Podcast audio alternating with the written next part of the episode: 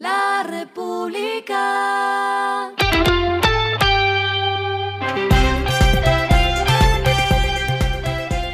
Al final de la jornada, esto es lo que debes saber sobre el comportamiento de los negocios, las finanzas y la economía.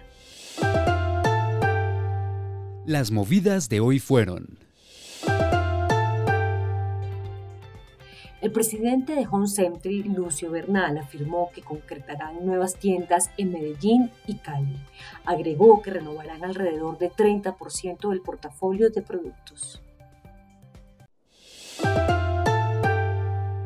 Propiedad a la empresa de asambleas virtuales creció 1.350% en 2021, año en el que hicieron 588 asambleas virtuales realizadas de manera exitosa.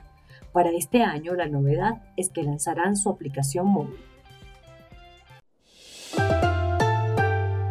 SGS Colombia inauguró un laboratorio de carbones en Samacá, Boyacá, para hacer análisis de materiales y minerales energéticos en la región. Invirtió más de mil millones de pesos en asocio con Carboy. Lo que está pasando con su dinero. Se consolidó como una de las compañías líderes en el financiamiento del consumo de los hogares. El año pasado alcanzó cerca de 2,8 millones de tarjetas, una cifra que representa el 16% del total que hay en el sector financiero según la Superfinanciera. Los indicadores que debe tener en cuenta. El dólar cerró en 3.827,64 pesos, subió 41,64 pesos. El euro cerró en 4.206,57 pesos, subió 10,17 pesos. El petróleo se cotizó en 109,27 dólares el barril. La carga de café se vende a 1.990.000 pesos y en la bolsa se cotiza a 2,87 dólares.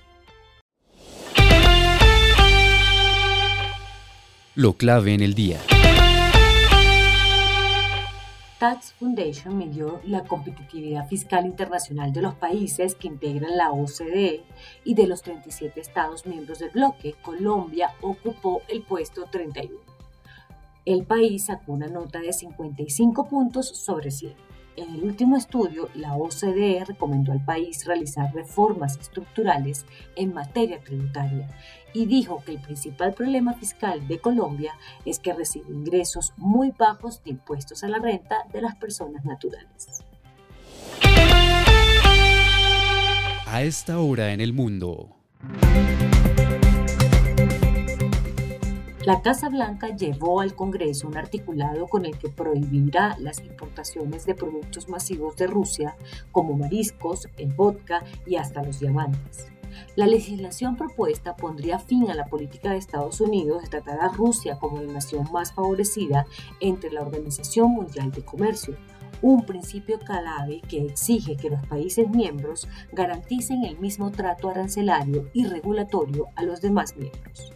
Esta pérdida del estatus significa que algunas importaciones rusas estarán sujetas a tasas arancelarias más altas que actualmente se imponen a países como Corea del Norte y Cuba.